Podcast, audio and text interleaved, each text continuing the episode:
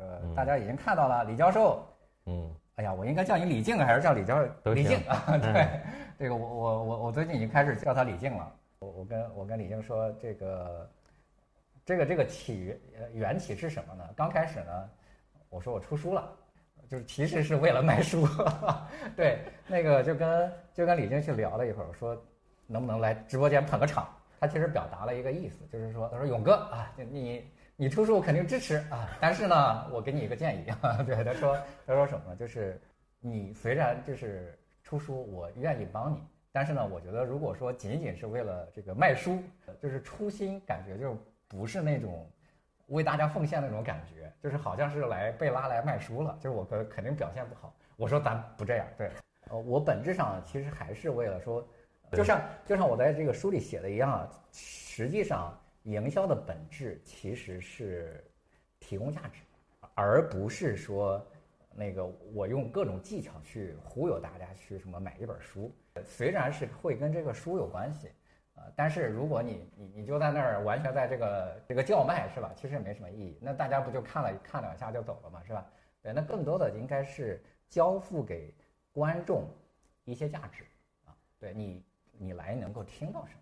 那所以说，我我我觉得跟李静其实是达成了共识，我们还是啊，我们还是要交付给大家一些知识。我们是个知识主播，是吧？这不是颜值主播，对，这核心不太不太没有才艺，要不可以跳个冰箱啥的，也不太会。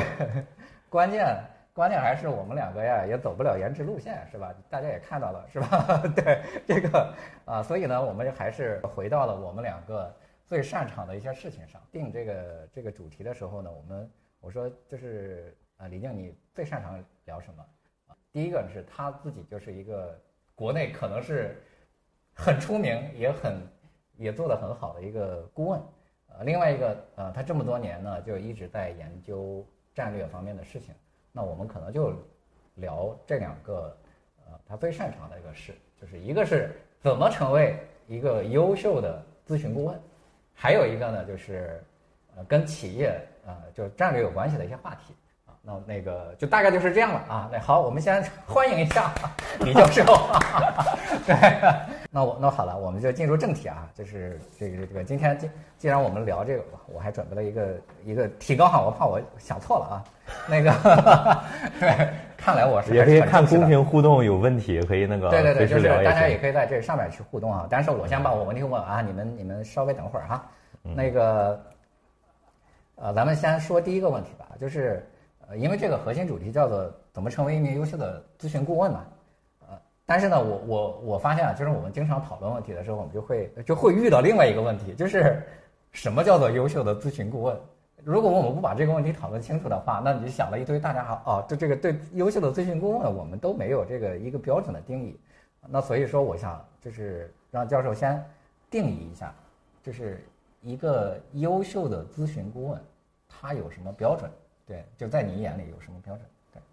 哦，嗯，我想想啊，因为本来那个跟勇哥去探讨话题的时候呢，有聊到一个是，毕竟我做那个咨询顾问也。呃，有一些呃，有一些年，然后呢，呃，尤其是过去几年一直在做战略顾问嘛，有一些感触，所以围绕着这样一个话题可以可以聊一聊。另外的话呢，关于怎么做战略、怎么理解战略相关的话题，嗯，然后第一个的话呢，怎么定义标准？因为我感觉我好像还没有充足的知识或资格定义这个标准吧，因为我也可能不是这里面最好的，但可能跟大家分享一下感受。对，就是你自己想的。对对对对，我随便自己想。不是一个严格的定义哈。对对对对对，没啥定义。对，代表个人观点。对，然后呢，那个啊，首先我就是大家先怎么理解咨询顾问这个行业啊？我不知道啊，直播间的听众有可能有人做过偏咨询顾问，或者是说呢，啊，准确来讲，虽然你不是一个咨询顾问，但是你在公司里面呢，有的时候也帮人出主意，是吧？就帮人出主意的这个职业该怎么理解？其实这个职业的历史呢？按照我的理解呢，是历史比较悠久的。在古代呢，这个这个职业呢，有的叫谋士，是吧？有的叫师爷，有的叫幕僚，啊。然后呢，那个啊，我的理解呢，是一个优秀的顾问，或者说一个优秀的师爷或幕僚吧。啊，让我比较印象深刻的是呢，能够啊，能够帮助一个人啊，就是说他的主公吧，是吧？帮助他的主公呢去。站在更高的层次，还有更全局的这个视角去看待问题啊，这个是我能感觉到的一个非常非常直观的一个一个现象。因为随随便跟大家举个例子啊，就比如说历史上最知名的那个，尤其是国内啊最知名的那个咨询顾问报告啊，就是也是战略咨询报告吧，我感觉应该是隆中对，是吧？然后你又看，就我的感觉，我最早从事这个行业的时候，先看的就是隆中对。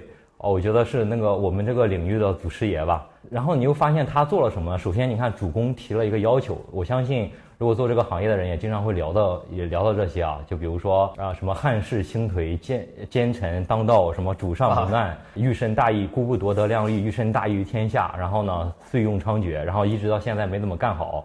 然后就是主公负责讲他的愿景，所以你要服一个主公，你要理解他的愿景嘛。就是说刘备先讲了他的愿景。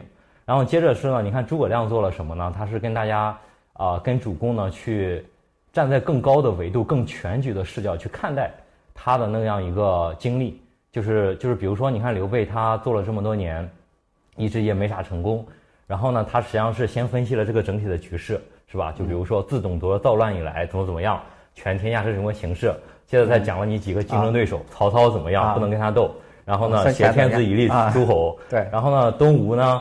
啊，什么呃，以利三世啊，贤能为之用，此可以为源而不可图也，是吧？这个可以为源。然后接着说荆州怎么样，益州怎么样？然后呢，这个呢，就我们叫做一个全局的分析，就是说，因为你就想一个啊，顾问呢，或者说一个谋士啊，你是可以，因为局中人往往是不知道这个局的，你是要站在他的这个局的视角去帮他去看到啊，整个的全局，是吧？就包括一个人他在一个公司工作。啊，或者一个企业，他只能看到我现在的用户，我现在的那一个现金流盈利，但他没看到这个国家这个行业的一个全局。然后在全局当中呢，再分析你的特点嘛，是吧？就是说刘备的这个优势，他呃，以及他在这个过程中该怎么做。然后接着你又发现刘备之前的战略是有一些问题的，他老老想直接跟曹操竞争嘛。嗯。你看他去呃打徐州，是吧？就是说。啊，就跟曹操直接竞争，所以诸葛亮提提了一个间接竞争的战略嘛，就是说我通过益州占荆州，然后呢叫做待天下有变，是吧？然后再再去反攻。啊，其实这是一个非常典型的一个啊咨询顾问的报告，所以它特别重要的是什么呢？帮助别人去看清楚全局，这个是我认为是特别特别重要的一件事情。包括我在做啊咨询顾问的时候呢，有的时候也是做的最多的一种工作。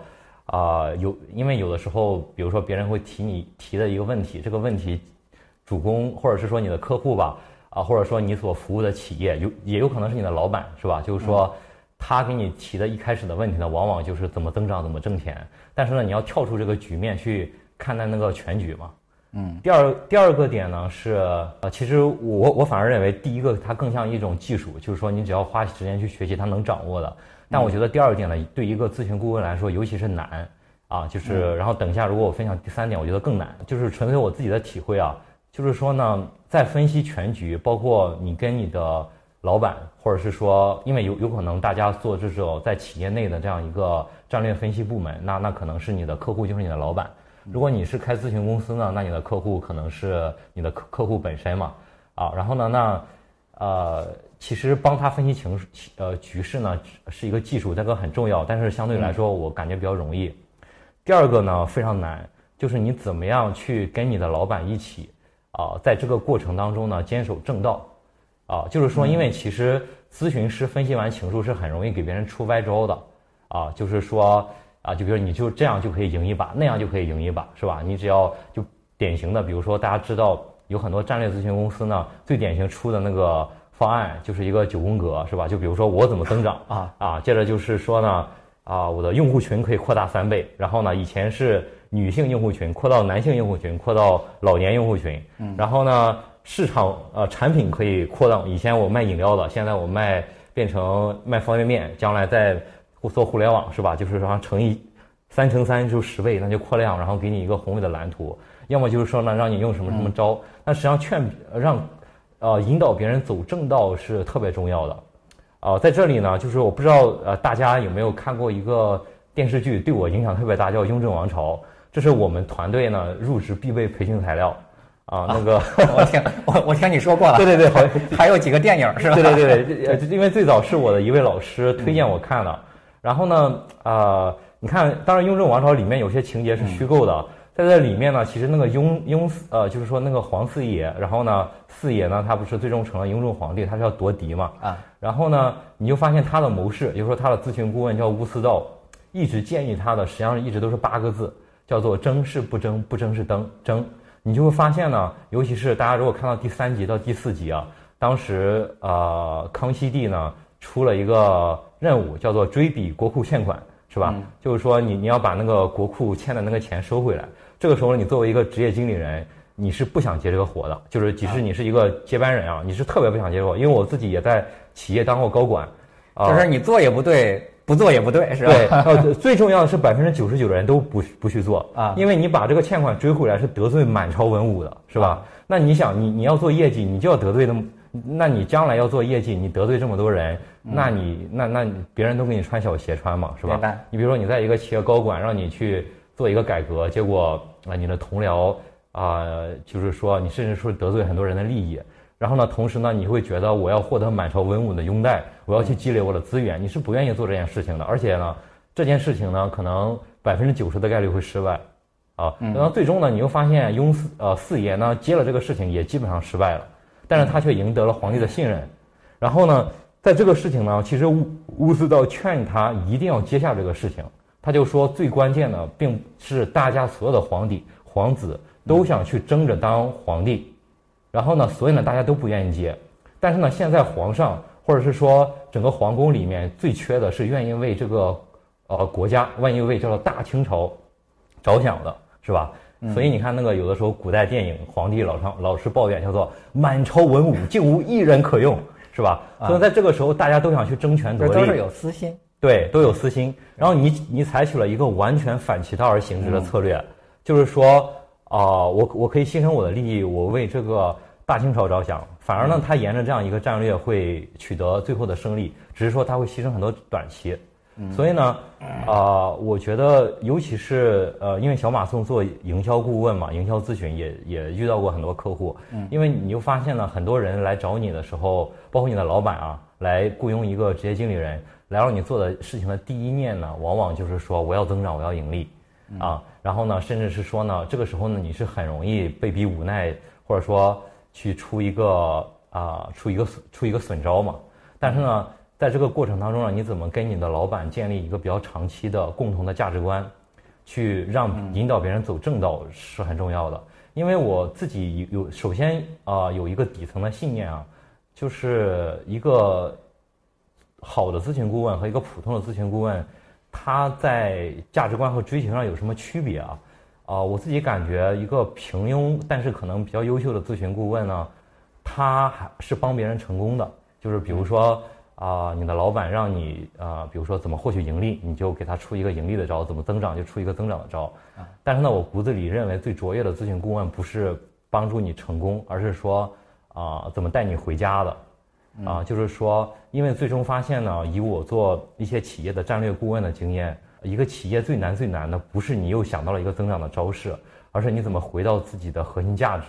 像就比如说一个消费品企业，它一直都要涨价，一直都要服务好，这一直都要增长，但是你又发现它的产品力越来越不行了。它要回到它当时为什么成功，它它的一个一个一个一个核心价值。这一点我觉得是比较回到一个事情的核心价值是很重要的。嗯啊，在这里呢，我印象深刻，我也推荐大家可以看一下，就是可以直接搜，就是说乔布斯回归到苹果的时候的第一次公开演讲。嗯啊，这个其实当时呃很震撼我。嗯啊，就是说乔布斯是在九七年回到苹果，因为这个涉及到战略的那个涉及到那个战略的话题了，就是说啊，当时乔布斯回到苹果，你会发现苹果距还有几个月马上要破产了。所以呢，赶紧给比尔盖茨借了一点五亿美金，然后呢，先先缓了一下。但是呢，他就发现苹果做了特别多的产品，就是说，啊，当时乔布斯分享是说，啊，现在苹果已经沦落成什么样了？他说那个我，啊，他的一个祖母是吧？现在都不知道苹果有多少款产品，有几十款产品，也不知道哪一款好用。所以呢，其实当时苹果是非常混乱的。然后呢，苹果需要的不是出一个招式，立刻让它得获取增长。你会发现，乔布斯九七年回归到苹果，但是他到零一年才真正推出了第一款，啊，就是突破式的新产品啊，就是那 iPod，但是他前面的几年在干什么呢？是让苹果这家公司回家啊，是让苹果这家公司走出迷失回家。所以呢，呃，大家可以搜一下，就是乔布斯回归苹果发布 Think Different 广告片的那个演讲。啊，他回归到苹果的最初的一两年呢，只做了三件事。第一件事呢，就是找比尔盖茨借了一点五亿美金活下来。第二呢，是砍掉大量的产品线，聚焦在四个产品，就回到自己能做好的那件事情，不要那么。呃，熵增了，不要那么乱了。你提起这件事儿，我我其实想起那个，就是好战略坏战略里边，他其实讲过那个平呃，就是乔布斯对在回归的时候，呃，还有一个人问过他嘛，就是说呃，那个他砍掉的这些产品，然后但是苹果那个时候其实仅仅说会会盈利了，是，但并没有发展，他没有发展，对对对，所以他就问他，那那你的机会在哪里？那苹呃这个乔布斯是说我在等待一个大机会，是的，是的。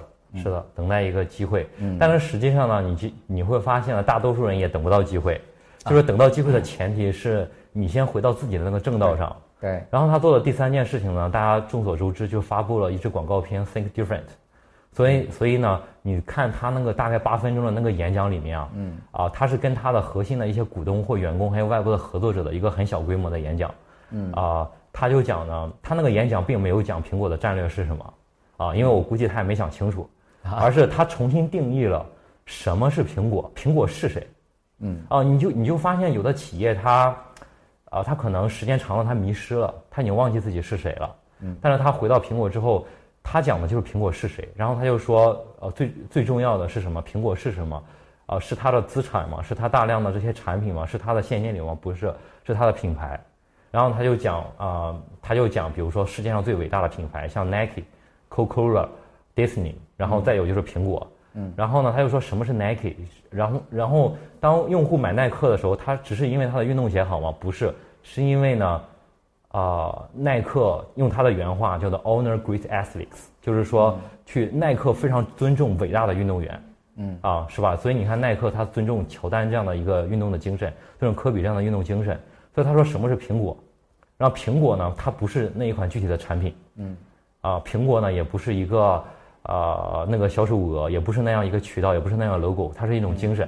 啊，就是说它是，就是它是重新找回苹果的灵魂，而不是它的肉体。嗯，那这个精神呢，他当时就叫 think different，就是说苹果是一家愿意与做出与众不同的产品的一个人，然后他也会吸引这样的消费者，所以他重新又回到了叫做是苹果是谁？嗯，啊，不是他的厂房，而是重新回到这个是谁，又把苹果。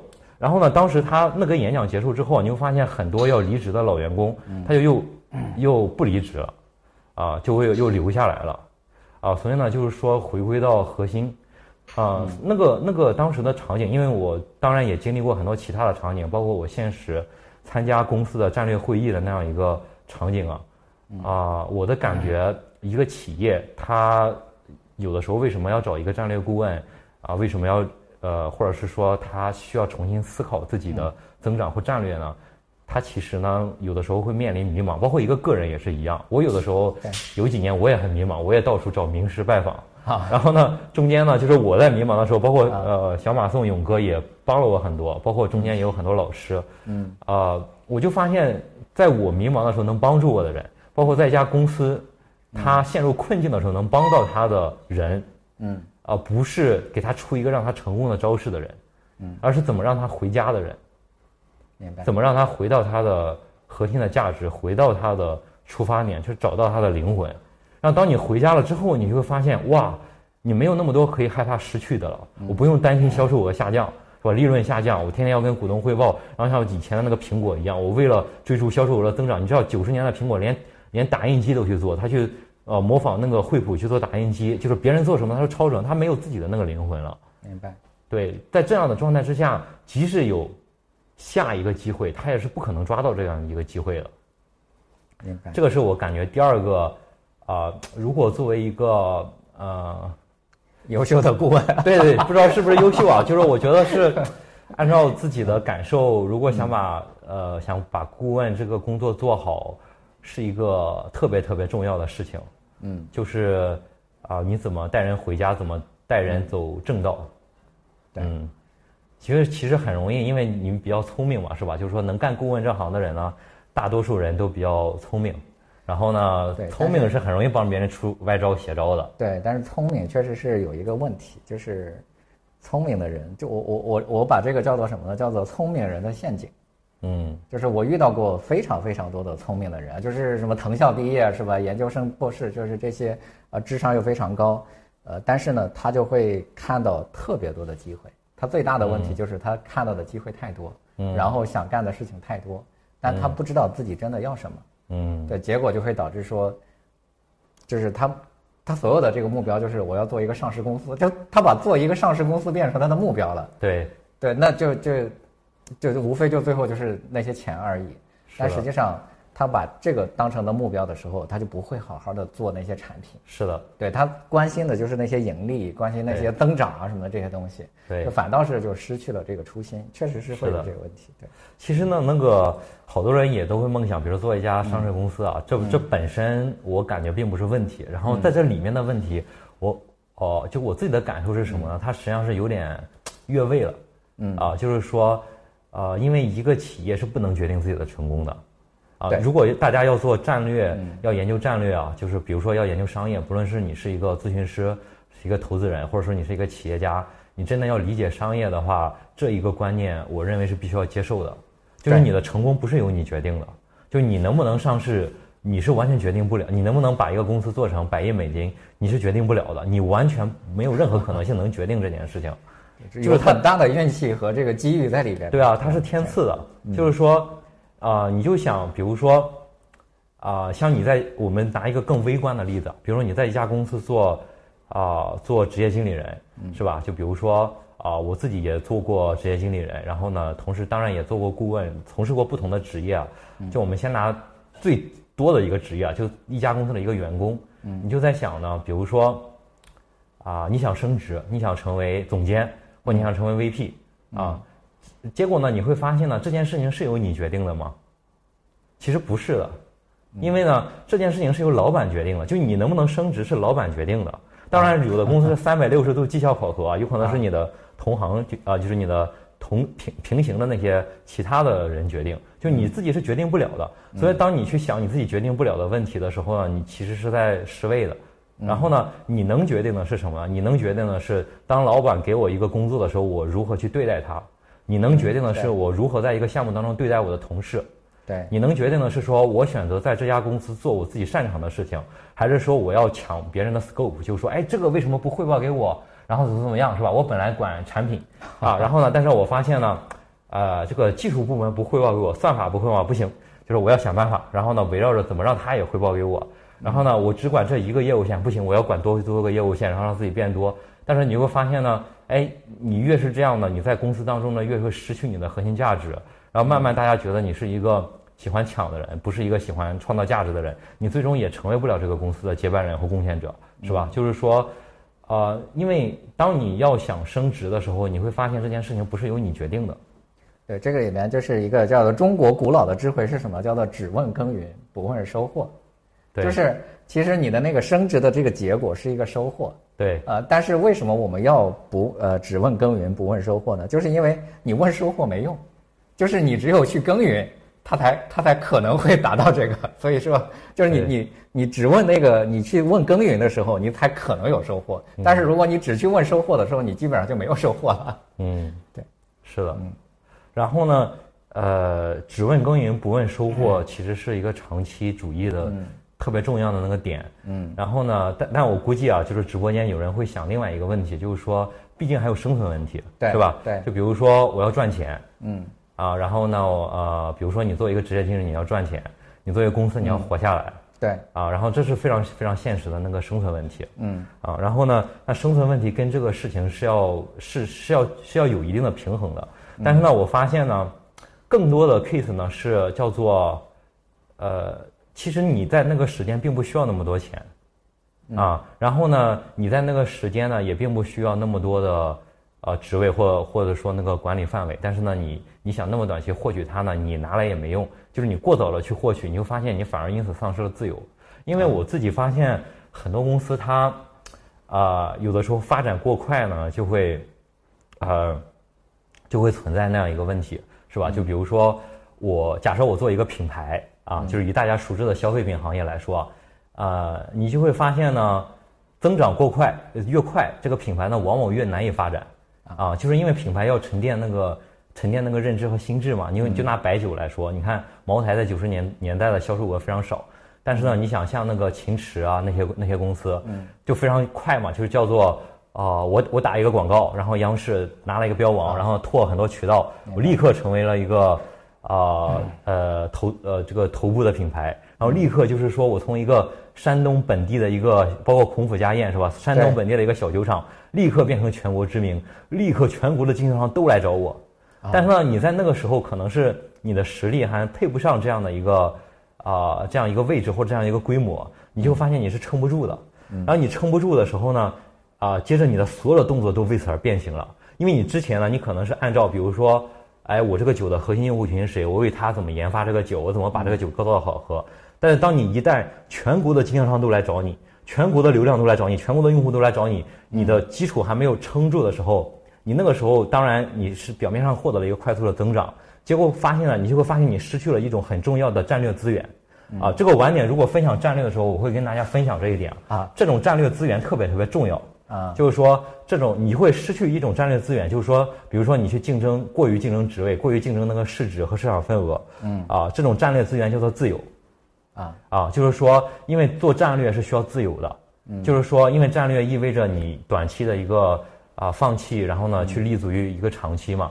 但是呢，当你没有自由的时候，你就你就你就你就你就做不了战略嘛，是吧？你比如说，你这样你就会把你的投资者的预期、经销商的预期拉得特别高，嗯，然后接着的话呢，你就发现呢，你本来可以选择，我明年既可以增长百分百，也可以增长百分之五，也可以增长百分之两百，啊呃，结果呢，你会发现呢，我被迫必须要增长百分之两百，就是你的可选项就比较少了。然后呢，你本来可以选择十个不同的产品方案。或者是说这种产品方案最符合你的用户价值，但是你结果发现呢，你只有某一种特定的方案才能服务于经销商的需求。就是大家都学过数学啊，一旦取交集，你会发现答案特别少，这个时候你就被架上去了，你就下不来了嘛，对。吧？就非常明显的这个现象，就包括一个人也也经常会啊会会会出现这种问题，就获取自由就很重要嘛，啊，是吧？你比如说啊，你刚参加工作三年。啊，但是呢，你为了向家人证明你其实可以在大城市立足，比如说能够在北京立足，所以呢，啊，你并不需要一套房，但是呢，你为了证明自己必须要啊，必须要买套房，那实际上是为了证明自己，但是你此时此刻不需要，你就背上了一个杠杆，你每个月比如说三万块钱的税后收入要一万五拿去买房，然后呢，同时呢，你你为了证明自己，你必须要迅速提高自己的职位，你要管很大的业务范围。然后呢，接着你就会发现呢，你就不自由了，是吧？就是说，假设你没有背那个房贷，你是可以现在，比如说，当我干的不开心，当我有新的职业发展，我可以去辞职，我可以去创业，就是我可以去灵活选择我的各种各样的战略。当我要去创业，我可以创业；当我不要创业，我可以不创业。但是当你背上了那个房债啊，其实就是说，呃，就是比如说过快的扩大规模这个杠杆，当你要。当你不得不承诺了那些你要实现的目标之后，你就发现你突然就没有自由了。然后呢，你必须要增长，你必须要赚钱，你一刻都不能停，你不能发展自己的兴趣。甚至你生病了之后，是吧？假设你得了甲状腺结节，然后这个很严重的病啊，然后然后呢，导致你的眼开始花了，那不行，都不能动手术，必须采取保守疗法，因为一旦动手术，我这个我就不能够。在今年晋升，从而导致涨那次工资，从而呢应对这个房贷，是吧？你就你就发现你有太多叫做不得不去做的事情。大家去想一想，现在很多公司，尤其是上市公司啊，他他要每个月呃去应对那个 earning call，然后他有那么高的一个增长预期，他有太多不得不去做的事情。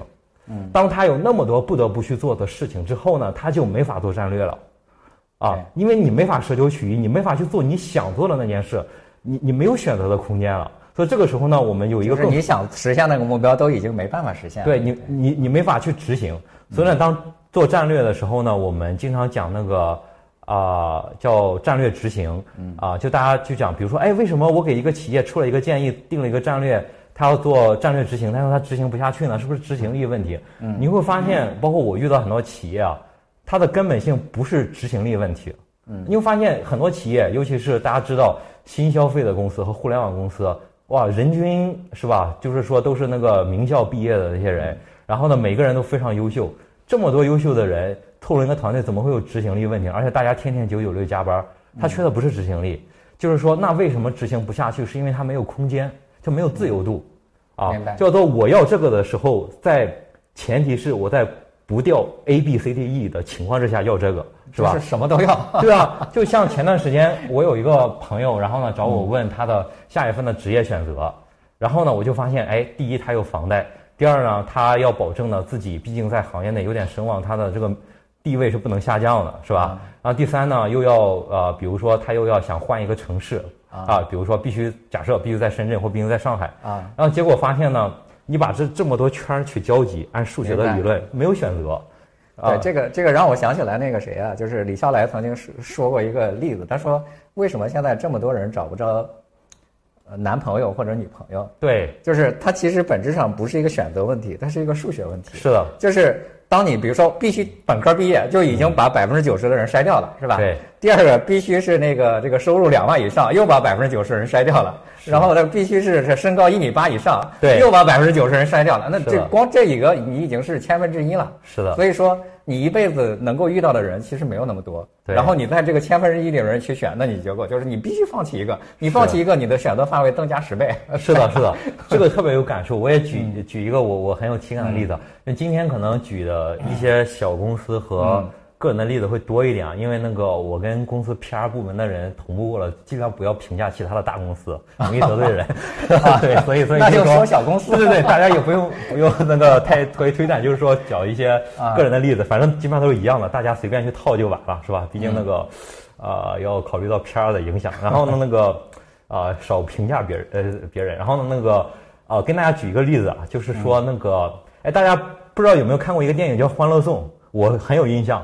就《欢乐颂》那个电影第一部有一个剩女叫樊胜美，啊，然后呢，我特别记得，就是说她就一直找不到对象嘛，啊，然后呢，我用战略去给她假设啊，就是说，啊，我做战略顾问的话，就是说，那其实帮她分析一下局势，嗯，啊，你就发现她在纸上要列很多她想要的东西，嗯，就比如说她要求她的对象必须是能给她提供更高的收入的，是吧？然后呢，呃呃，然后同时呢，要求对象呢有社会名望。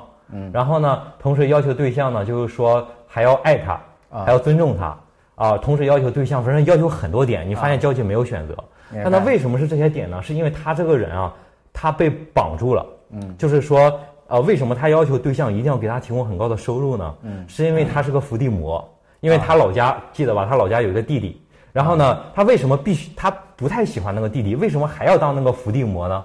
是因为呢，啊，他老妈要求他。啊，那他为什么一定要听他老妈的呢？因为他想在他老妈面前证明他自己，嗯，是吧？所以呢，本质上是说叫做，你就列出他的需求一，叫做我要在老妈面前证明自己。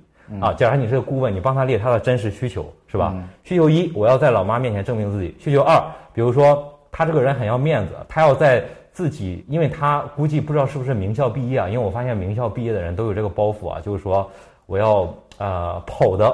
跟我同一届毕业的人 不要慢太多，我过得不好就不行是吧？对对对对，是是是是是是，就是说 对，所以呢，我要建立一个形象。所以呢，他的需求二叫做我要跟周围的人去证明我我过得好。然后呢，然后呢，呃，需求三叫做我要找一个男朋友或者说一个啊那个那个啊找一个潜在的老公啊啊。然后需求四啊，我要找这个人呢，他比较爱我，他比较忠诚于我。嗯啊，所以你把这些需求合起来就没有交集啊。但是战作为战略顾问的话呢，你要把这个写下来，让这个人呢一定要去做选择啊啊。你就会发现呢，当他删掉俩需求，另外几个都很容易满足，是吧？你比如说，假设他就不找老公了啊啊，他啊，然后他不找老公，然后呢，他呃他的跟他别的需求可能能够满足，但是他要么就是说他不需要跟他老妈证明他自己，嗯啊，或者说他不需要跟自己的同事证明自己。把这一部分砍掉，哎，他就可以跟他追他的那个人结婚。对，就是你，你砍掉一个需求，你至少你的选择范围能扩大十倍，扩大很多倍。是的，嗯。但是呢，为什么这些需求有的时候很难很难砍掉啊？哎呀，有的时候确实都是长时间的积累的嘛，因为很长时间一直都在啊呃给自己累加这样的一个压力和包袱，就是说往前走的时候，这个书包里背了越来越多的东西嘛。对，这个我媳妇儿在找我的时候就。他他就是一个策略性非常强的人，就我媳妇儿，嗯，那他就是把她所有的这个不太需要的这个条件全删掉了。就比如说以前她就觉得她觉得她老公应该很帅，嗯。那但是呢，她又想了想说，那个就是她只删掉了，她只保留了两个要求，就第一个是这个人脾气要好，嗯。啊，第二个是要这个人要要爱他。对。对，那其他的帅不帅无所谓，高不高无所谓了。对。所以呢，他他就把这个这个其他这个需求给删掉了。对，是的，在这里在这里衍生一个话题啊，就为什么，呃呃，就是说这个决策和这个选择就特别重要。嗯，因为这个回到啊、如果回到这么一个问题啊，叫做啥叫战略嘛，是吧？战略和战术的有什么区别？嗯啊，就是说在这里如果提问大家，大家可以仔细思考一下，就是说，呃，我们老老讲战略这个词，那战略这个词到底是什么意思？啊，对，这是我这是我准备过的另外一个问题啊，就是他那 还回答了一个问题，咱这也太慢了。行对对，我对对 就是啊，对，对，我先就延那个标准你还没讲完。对对，就呃，对对，我刚才一直讲第二条，就讲第三条吧，就是说个人感受，就是说刚才第二条呢，是你怎么让一个人回家，回到他的核心价值，回到他的正道上嘛，是吧？要把他一些妄念啊减减掉。然后呢，但是呢，这里面确实很关键的是得从自己开始做起。啊，像孔子讲就要行不言之教嘛，大部？分人连自己都没有做对啊，到。因为我发现，呃，战略顾问最经常劝别人长期主义，自己却很短期。对对对，对，是吧？就是呃，就是就行不言之教，就是说你更多的是带动别人，是你自己先这样做，你去带动带动别人，而不是说是吧？就是说去劝别人劝别人行善，这件事情是一般是行不通的。然后我再讲第三个，也是我特别有感触的啊、就是说做一个顾问呢，嗯，我想怎么表达这一点啊？就怎么回到自己的位置啊？就是说我称之为叫做归位。啊、因为我发现呢，呃，我在一开始在做咨询顾问的时候，中间犯过一些错，但我发现有些错呢，不是占，不是那个专业能力方面的，嗯，啊、而是呢，啊、我有点，嗯，呃，就是说没有没有太理解我自己的那个位置，就是缺乏那样一个，啊、缺乏那一个缺乏那样一个位置感嘛。就最简单的举个例子啊，就比如说，啊、呃，就最呃，就比如说，我会觉得，哎，我提了一个建议，你为啥不听我的？所以呢，我后面做一些研究呢，就会证明我我是对的，然后呢，让你来听我的，是吧？然后呢，包括有的职业经理人，包括我在做职业经理人的时候，也有犯过这样的错误，啊、呃，他的问题是什么呢？因为我们先要理解一件事情啊，不论你是一个咨询顾问，还是你是一个职业经理人，你的风险跟老板的风险是不对称的，就是是完全不对称的。就是说，比如说啊、一个企业，假设一个中等规模的消费品企业找你做战略顾问吧，这个时候呢，你立马就会发现它有一个很大的突破方向，就是叫做舍弃现有的渠道啊，然后呢，呃，就是 all in 在线化，是吧？就是说开发那个在线的产品怎么怎么样。假设是这样，你会发现这应该是这个公司能做大的一个正处啊。假设是这样，但是结果发现呢，老板是很难立刻去做这个行动的。你啊、但是你却可以轻易的说出这句话出来啊，就为什么？因为你你和利益不相关嘛，对吧？对啊，对因为因为你和这个利益是不相关的，因为你是很容易劝别人去做一个事情，啊，是吧？就是说，因为你就想，我们列按照那个卡尼曼的那个呃经济学家卡尼曼那个表，我们连一个风险收益是吧？比如说这件事情失败了，你没有任何损失，对因为你只是说你建议了，别人听了，然后呢，最多你损失点名声。那名声呢，说白了就是说，人都有失败的时候，那失败的东西都被掩盖了，对，都被掩盖了，因为咨询公司都把成功案例挂上了，对吧？就是说也没多少人知道。然后呢，同时呢，你这个事情你也没有犯道德问题，是吧？嗯。什么是失败是不可被掩盖的？除非是你贪污啊，是吧？这种失败不可被掩盖。嗯。因为专业上的失败是比较容易掩盖的，所以其实你你没有什么成本，但是收益你却非常大，因为你想，你成功的建立了一个企业升级转型啊，对，你的收益是非常惊人的大的。一旦它起死回生了。对啊，那你马上就是说，你可以出本书了，就像就像那个什么斯隆写《我在通用汽车的岁月》，还有像什么像那个谁呃写的是我唯有像安迪格鲁夫写的，就唯有偏执狂才能生存，就反正都是道理啊，反正谁赢了谁对嘛，你就啊你就可以靠这一次帮一个企业转型的经验，嗯啊出本书是吧？然后呢，甚至是说那个以后的管理学教材有你的名字，是吧？对我们咨询这个行业也一样嘛，就是很多的咨询公司其实就是因为呃碰巧遇到了一个好的案例，然后成名了。对，但是其实被他做死的公司非常多，但你一个都不知道为什么都死了嘛，对吧？对，对，所以呢，就是说，你想，如果你列一个风险收益的表，你的风险很低，那你的收益很大，而且你的成本很小。就是说，因为你要算决策的时候会算风险、收益和成本嘛，是吧？经济学问题。但你放到老板的视角就不是这样了。这件事情的收益不见得都是他的，是吧？很多人会分享，但是这件事情的成本大多数都是他的。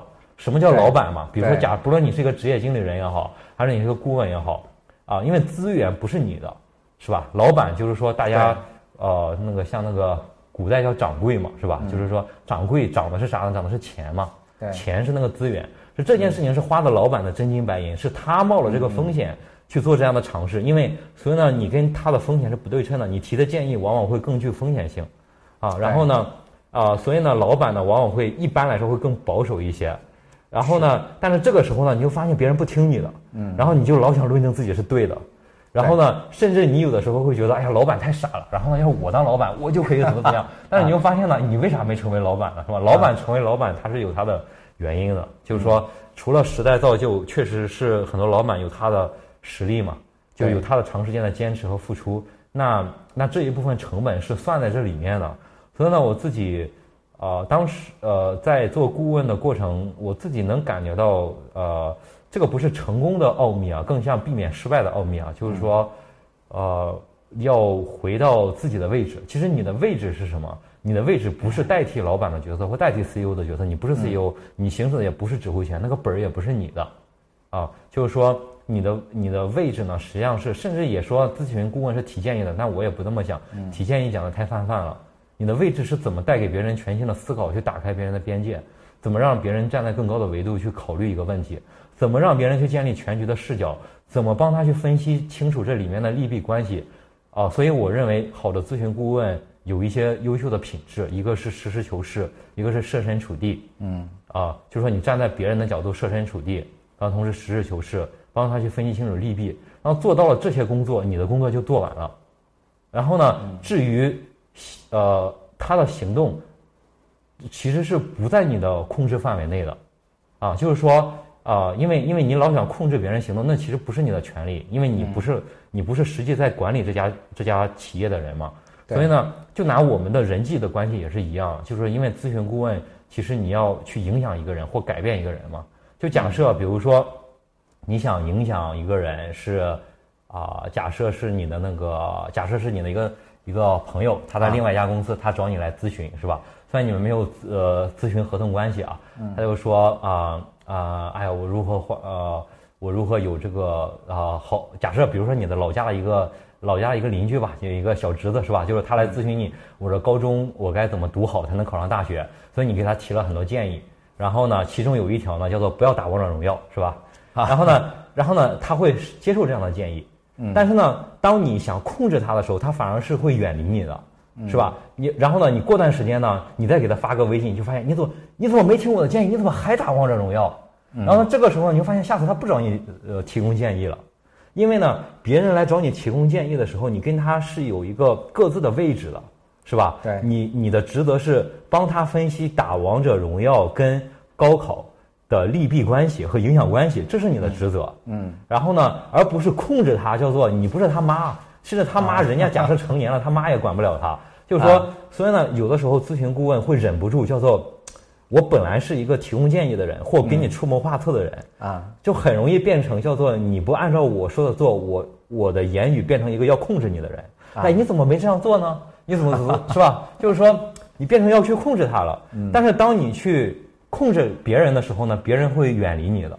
因为因为人都有压力，因为人没有完美的，就是你想别人给你提建议的时候，你也很难是说痛下那么大的决心，你就能把那个瘾戒了吗？别人让你不吸烟，你就立刻能戒了吗？没那么容易的，就是，呃，然后呢，那其实是你给别人的更多的应该是理解，是爱，是是接受，而不是一个控制，或者是说别人不按照这样做去吐槽，是吧？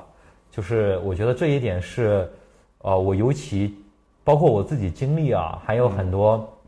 呃，可能年轻一些的这个咨询顾问和职业经理人，有的时候的一些，呃，会踩的一个坑吧，就说这个位置感是非常非常重要的，其实是是尊重，是对那个人的，是对别人的尊重，是去帮助，同时欣赏他、接受他，而不是去去控制，然后呢，想通过控制别人，让别人采取一个行动来证达到证明自己的目的。呃，但我我有一个问题啊，嗯，就是按照你说的这个，按照你说的这个标准啊，我觉得全中国 能够做证这种人，好像也不是特别多。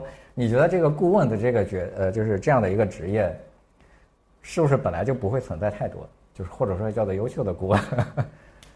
其实我感觉也应该挺多的，因为啊，因为它有一个程度问题嘛，啊，是吧？就是说，如果我们把这个职业放大一些啊，嗯，放大一下，就是说，抛开啊要签订合同的职业顾问，嗯，然后呢，呃，就在直播间，我看有有很多人啊，是吧？有一万个人进了这个直播间了，你去想一想，你的生命中有没有在关键的时刻给你提供过建议、引导你的人？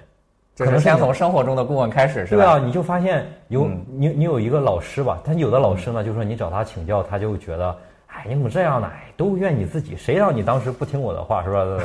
是吧？就然后呢，有的老师呢，他会他会去理解你，他会传道授业解惑，然后甚至有的是你的爱人，是吧？就是说，包括呃，就是比如说你的爱人会怎么支持你，他有的时候会变成你的顾问，有的时候是你的父母，有的时候是你的朋友。啊，或者是你职业请的一个顾问，或者说你的上司，啊，是吧？你这个就是就是说，它是一个很很高频的事情。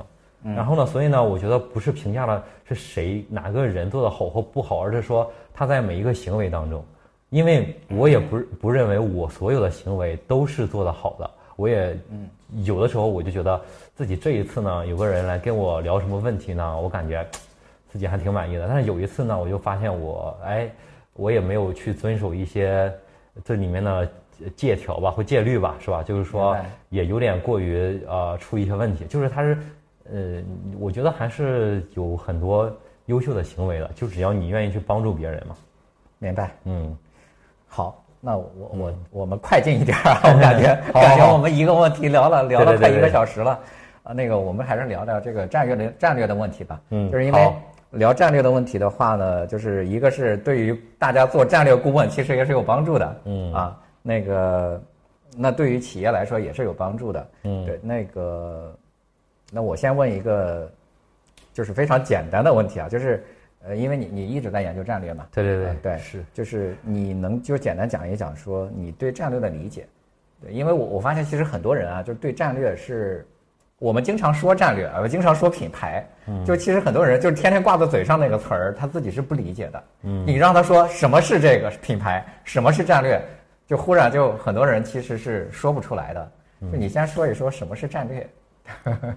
呃，我只能说一下我的理解，就是说，因为我还没有到那个大师的程度，可以给这里面下定义了，对，是吧？就是说我感觉那个还得再修炼个。没事，就就我们就说，我我也我也不 想说我的理解是对的，对，咱们可以就是都聊自己的理解。我一般阐述概念的时候，会先从区分开始啊，嗯，就是啊，就是我们怎么区分战略和战术的，嗯，是吧？因为战略，因为好多人会讲另外一个说说战，有的公司战略有问题，有的公司执行有问题，其实不是，战略对应的是战术，战略对应的不是执行啊。啊，因为战略包含了战略的认知。是吧？战略的执行，战略的反馈嘛，因为你做一件事情是有认知的过程，是吧？我要知道它，我有行动的过程，有反馈的过程，知道我的好不好，是吧？所以有战略认知、战略执行、战略反馈都是战略。然后战术呢，也包含哎战术的认知、战术的执行、战术的反馈。所以我认为战略对应的不是执行，战略对应的是战术啊。所以就是说我先全述一个啊，全述一个呃，我理解的概念啊，就是其实最早启发我的也是在一本书上看到的，然后我自己又。理解了一些，嗯，哦，战略和战术的区别是什么？因为因为过往有很多人给了定义啊，比如说战略是长期一点的，是吧？战术是短期一点的。但你又发现呢，也有短的战略举动，也有执行了很多年的战术。对。然后呢，也有人说呢，战略是比较大的、大面的，说公司高层的战略是基层的，是吧？但是小的也有。对啊，你就发现你一个个人都有战略啊，说明你的职业生涯有战略，那高层也有他的战术嘛，是吧？对对。对吧？那我就研究，哎，我怎么通过开这个会给他呃怎么怎么样做一个人事安排？那有的时候你发现也是个战术举动嘛。啊。所以呢，呃，这不是它的关键的区别。嗯。啊，然后我举个例子说一下我理解的。啊，战略和战术的一个关键区别啊，就是说，啊，我我分别举两个例子啊，就是说，假设一个超市要做促销，然后呢，第一呢是比如说，啊，楼下的那个，啊，比如说我们楼楼下金客隆超市要做促销，然后呢，明天呢他就发现呢最近有很多周围有很多这个呃大龄女性用户，就是我们称之为大妈群体呢，哎，经常来这买菜，所以他发明了一个促销技术，叫做啊，我把白菜降到一毛钱一斤来吸引大家啊。然后呢，再再包括呢，比如说双十一的时候呢，我又把它促销，让让让它变得很便宜。嗯。然后过段时间呢，我需要盈利，我又把它价格调贵一点。然后呢，其实也是一些低价的战术，是吧？就是说，或者是说通过这个东西来建立低价啊，然后呢，通过低价来吸引流量。嗯。第二个 case 呢，我跟大家分享，比如说沃尔玛。嗯。沃尔玛从成立的呃前几年一直到今天。它的呃，它的对外的承诺和 slogan 是没有变过的，嗯，叫做天天低价，对，嗯啊，everyday low price，天天低价。然后呢，你大家会发现呢，哪一种像战术呢？哪一种像战略呢？是吧？你会觉得第二种让你产生了啊，这是一个战略的感觉啊。第一种呢，你会感觉呢，这是更像一个战术。明白。所以呢，你你发现它的区别是什么？它最关键的区别呢？啊，我用一句话概括：战略是一种不可撤销的承诺，啊，战略具备承诺特点，然后它是一个单向美。战术是可以调整的，啊啊，就是说，因为你比如说，当我把低价当成一个战术的时候，嗯，然后呢，我是可以叫做看人给价嘛，是吧？我这段时间现金流好，但是我缺流量，那我就是采取低价。我过段时间呢，哎，大家都因为低价心智来了我这里买东西，我就可以涨价收割一波。这个叫做因时而变，我就呃，就这是个战术嘛，嗯。但是呢，当你执行一个叫做低价战略的时候，我就要公开承诺。广播是吧？就是说广播给所有的人承诺，我这家企业在破产之前，只要我还存在一天，天天低价，然后呢，所有的产品天天低价。所以呢，当你承诺出去，这件事情就不可撤销了啊。所以它是个战略行动。嗯啊，再举一个大家日常生活的例子啊，你比如说，哎，两个人见面谈了个恋爱，然后呢不公开给任何人，然后呢今天在一起了，哎，你会觉得这是个战术型恋爱。但是呢，如果这个人发了朋友圈，说我要跟某某人结婚啊，然后怎么怎么样，我永远爱他，然后公开承诺，你就觉得这个叫战略型恋爱，是吧？就是说，你发现它的区别是什么呢？嗯，啊，是吧？因为比如说我今天跟他好了，然后呢跟他约会，但我明天也可以再喜欢别人，因为我我放弃和调整的时候没有成本，啊，所以呢，就比如说大量的，尤其互联网公司啊，就是说它的战术呢，比如说你打开抖音、打开快手或者是视频号，它就是说智能推荐，它是靠大量的 A/B 测试嘛。今天给你推这个，明天这是战术嘛？就是说你哪个反馈好做哪个，包括一个超市是吧？它低价，它是按它每天的反馈啊啊是吧？就是说我我给大白菜促销吸引流量大，我就给大白菜促销，嗯，然后我给可乐促销吸引流量大，我就给可乐促销，我不促销流量也来，我就可以涨价获取利润，是吧？嗯，就这些我是可以我是可以调整的，是吧？啊，但是呢，当你一旦把它变成一个战略举动呢，它有了一定的不可撤销、不可调整的这种特点。所以呢，战略大家都觉得它有赌性的，是吧？所以呢，你比如说，你怎么向一个女生证明你真的愿意跟她在一起呢？你必须要采取一个广播行为，是吧？如果仅仅是谈恋爱呢，你一样带她去跟你的好友吃饭，公开说这是我女朋友。如果是结婚呢，一定要有盛大的婚礼，公开承诺，并且许愿，呃，这就是有一个承诺的作用。就说承诺的作用，就是说你你随意放弃这件事情，对你来说具有巨大的成本。嗯啊，这种这种特点呢，才有一个啊战略。所以呢，战略为什么往往具备一定的长期性特征啊啊？就是说，战略战术呢也有长期性，但是它是可以调整。就是说，战略往往要长期。你就是说，你比如说华为的战略，过去一些年，比如说它要做高端，对应投入研发，嗯，那它一旦要做这件事情，它就不能撤销了。我这研发工程师放进来，包括我投资做芯片，是吧？那我得五年、十年才有回报。那我不能说中途我不干了，嗯，是吧？就说你的撤销成本是很很高的，嗯。然后呢，啊，包括你对一个 A P P 来说，是吧？你什么叫战略？什么叫战术呢？对一个 A P P 来说呢，你去改你的算法啊，然后呢，比如说抖音、快手、小红书，你改你的算法呢，那是一个战术行为，因为我可以靠 A B 测试再改啊。但是什么是战略？你改你的交互就是一种战略，是吧？我我有个插一个问题啊，就是随时调整是不是也可以变成一种战略？但但看你你这件事情有没有呃一定的不可撤销性嘛？啊，是吧？就是说呃，就是我告诉你，就是随时调整，调整了一百年，是吧？对，但 但是有有的是靠我公开声明建立了这种成本，有的是说呢，我靠一种投入，是吧？你比如说你在北京啊，你买学区房就是一个战略，就向你的父母证明了我要在北京定居了，是吧？但是当你在那租房的时候呢？你呃，或者说你在北京没有建立本地的关系，是吧？那你会觉得，哎，我随时可以换别的城市嘛？就你你还是可以可以挑，所以这这不叫投资嘛？明白？它不这不是一个投入的一个，嗯啊，不是一个投入的行为。所以当我们在做战略，为什么战略非常难做？嗯啊，它其实就是需要赌的。嗯啊，你发现大多数战略举动，它的短期的 ROI 都是负的，它需要赌的。嗯啊，你想，当我一个品牌啊，这个讲到小马通说的那个品牌，嗯啊，品牌的那个点啊，嗯，当我承诺天天低价，我放弃了什么机会呢？其实，因为当战略一定是你放弃了机会的啊啊，因为我战略就是说我做这件事，从而让我不能做那件事，这是战略嘛。嗯，那我承诺天天低价，我就放弃了叫做，哎，我今天明明可以这些感觉不到，就是针对高客单、高价值的用户给他薅羊毛的机会，我丧失了这样一个机会。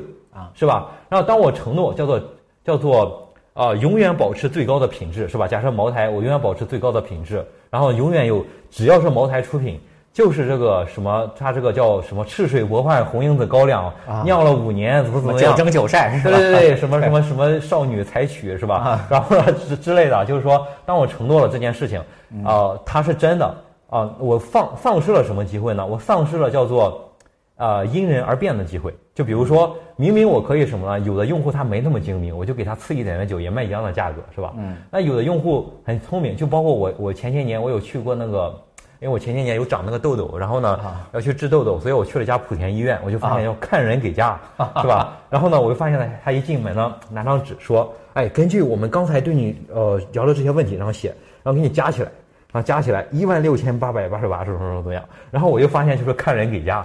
就是说，就是他，这是战术嘛？就是说我灵活应对，所以就是说，当我承诺，啊，不论什么情况我都这样做，我就坚持，呃，这样的茅台酒的品质，我其实丧失了我，我可以在少数的这种，哎，就是智商偏低，然后识别力偏低的这种用户，包括我以前也喝过茅台，但我就属于茅台，假设真骗我，我也识别不出来，因为我实在不会品酒，我就喝过几次，然后呢，那那就丧失了在我的身上赚更多的钱的机会嘛，明白。是吧？就是说。当你在执行一个战略，当你去，比如说，我就把经费在未来五年投入研发，嗯，我就丧失了灵活挪用这笔钱的机会啊。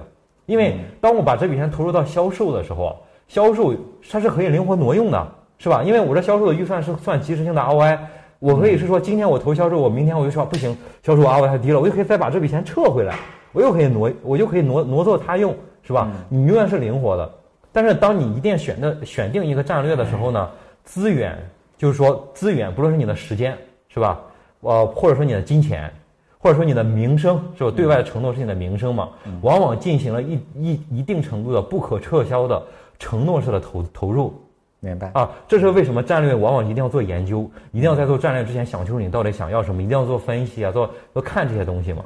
他是因为这个决策就是很大，非常重大，对你不可撤销了。对啊，大多数战术呢，说说白了，你也不用做研究。你就放出去尝试做 A/B 测试就完了，对吧？你你说，比如说一个企业是吧？假设大家在视频号嘛，那视频号智能推荐的那个算法，是吧？他就看那个你每天点击了哪个哪个点击率高推 哪个，哪个点击率低不推哪个嘛？这个东西就随时可以变嘛。啊啊，明白。那个，那我们还没讲过定义，就是你你你你觉得你呃，只是只是讲了一个战略的不应该做什么的东西。哦，就是它区别于战术的特征。对对啊啊，因为因为其实战略呢，说白了就是在一个特定的，嗯呃，相当于它在一个特定的情况之下啊，能够帮你解决问题的某种方法嘛啊。因为首首首先它有一些特点啊，就第一呢就是说啊呃，它它一定是在特定的情况之下嘛。那我刚才听懂了，就是但是有一个就是你能不能举能不能举一个例子，就是一个短期的也是一个战略的东西有没有？就是 就是你说短战略一般都是长期的嘛？有没有一个在短期看来，它可以在短期内对啊，它可以在短期内做出来，但是它会有持续的一个影响，啊，是吧？我我我给你举个例子啊，什么叫啊？比如说你你这公司的产品，像这个呃农夫山泉，它那个或者说之类的啊，就是说这一批次的产品有质量问题，嗯。啊，然后呢，在这个。啊，在这个质量问啊，但是呢，你又发现了只有少数的人发现了，嗯。啊，然后呢，啊，然后呢，有一千瓶它流入了市场啊，然后呢，在这个时候呢，你可以选择召回啊和公开这件事情，也可以选择不召回、不公开这件事情，是吧？因为一千瓶卖出去呢，因为它有质量问题，可能大多数人也识别不了，也不知道嘛。明白啊，但是呢，当你召回的时候，你会发现呢，你要公开声明，大家就知道了。啊，这就是一个你一旦决定了之后，你很难再走另外一条路了。嗯，啊，它具备一定的战略特点。啊啊，就是这个时候呢，你就要扪心自问你的价值观、你的取舍了，是吧？到底是把这事捂住呢，还是说我就说了，我就坦诚了？啊啊，明白。你就发现又是一个艰难的决定，而且你也很难做 A/B 测试。啊啊，而且你一旦做出来了，就不可撤销了。啊，然后呢，而且你必须要在此时此刻给一个方案嘛。嗯。嗯，我在因为你因为你推荐过好几次那个就是好战略坏战略那本书嘛。嗯。啊，就是在那本书里边，就是什么特鲁梅尔是吧？他他讲过一个，对，他讲过一个故事啊，就是呃，他说他其实讲的那个历史上一个故事，就是大卫对那个格利亚，格利亚，对。啊，他认为那是个战略，你觉得其实那是就是呃就是呃，你觉得那是个战略吗？就是大卫他放弃了他的这个盔甲是吧？是啊，他只拿了一把刀。是啊，对，就是啊不，他没，他也放弃了剑。那在那场战斗当中显显然就是，但是这个其实并是并不是一个长期的东西嘛。对，但是他在他在那场战斗的周期当中，他是有持续影响嘛？啊，对，就是他那场战斗是进行了一系列的这个放弃和选择，对吧？对，对，因为他不穿盔甲，他不能打到一半的时候再说我穿上盔甲嘛。明白了，所以说我们并不能用说这个时间上的这个长短来对衡量这个战略是不是战略这个问题，对吧？但是，一般的战略都有，它会在你那个周期里有持续影响。就比如说，我放弃盔甲，我假设我的周期打这场仗是十分钟，那它对这十分钟都有影响。但是我我我我一个招式，比如说我是左走或右走，我只对几秒钟有影响嘛？啊，包括比如说你作为农夫山泉，你召不召回那个产品是吧？就不是黑农夫山泉，就是说因为 这个品牌是我特别尊敬的品牌，就是叉叉泉嘛，就是说因为正好这里摆了一瓶 啊，就是说啊，然后呢，你其实你做了那个举动呢，嗯，啊，比如说你公开跟别人证明，嗯，啊，你这一批有问题，但是你主动承认了，其实是有一个持续的影响的这件事情，明白。啊？它不是只是在那一天有影响，它会很长时间都影响别人对你的评价。对对对，对，其实有很多的时候，品牌是基于他对你的信任嘛。但是，一旦你的这个做出的这些事情被人发现了，那你的信任就崩塌了嘛？是的，是吧？你这个品牌就就相当于就是就就没有了嘛？是的，是的。对，一个品牌的塑造中间会经历很多次考验。对，所以只有经过考验，你才会，你才会形成品牌。对对 是，是嗯，对。呃，那我问一句话，就是说。如果你要一个人去记住在战略这个范围内啊，就是唯一的一句话，你你觉得是哪句话？这个这个我没贴切切跟你沟通啊，就是哦，明白，就是经常会有人说叫做最短的这种关于某个领域的知识是什么？哦，嗯，实事求是，实事求是，对，啊。啊，因为我呃在呃我在工作的过程当中啊，包括我在企业工作的过程当中呢，嗯。啊，包括我现在每天的工作，我能感觉到大多数人做战略非常大的阻碍就是实事求是，就是准确来讲呢，是你的啊，因为大多数在讲战略的时候，他是怎么想的？很多人把战略理解成了叫做我的理想和我的现实之间的差距啊，然后呢，我找一个战略去实现它，嗯，啊，这实际上是不对的，因为好多就是他不他不是基于这个，就战略更多的是要研究，就是说你的现实和你的行动有没有差距。就是说，你做的动作是不是符合你现在的现实条件了？嗯啊，然后呢，啊，你就想实事求是这句话讲的最多的人，就是最早就是叫毛泽东精神嘛。啊，你想那个当时最早这个红四方面军在反围剿的时候，是吧？就是说他他有一个理想，叫做我要打倒国民党，是吧？打怎么的革命成功？但是呢，他对应的他对应的举动呢是说我在正面战场开战。嗯，但是呢，我如果撤撤退进入了农村，是吧？然后我相当于阶段性败退了，我阶段性证明我可能败退了，然后这个东西你可能接受不了，是吧？就是说，所以呢，啊，所以呢，呃，更多的是要研究叫做你现在的现状到底是什么啊？什么样的举措是帮你改善现状的？啊，就是要真的要实事求是，而不是去看，哦，我的。就是只是去看叫做，就是说目标是什么？我要上市，是吧？这是我的理想，我的目标。我要成功，我要赚大的钱，我要升值。然后呢，呃，然后呢，再看我的现实是什么？然后，然后呢，去看这么一个差距。所以呢，一般来说，我我有的参加过有些企业的战略会啊啊啊一啊，就是我我我跟大家读读一读读一段话，一个典型的战略备忘录的一句话，大家对这个问题就有感觉了。嗯，大家知道那个一个知名的一个投行，大概有。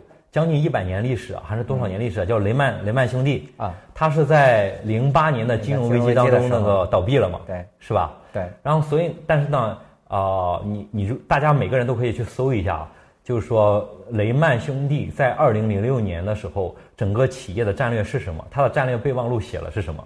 我还记得那句话啊，就翻译成中文呢，大概的意思叫做保持高于对手的增长速度，然后呢，继续提升市场份额。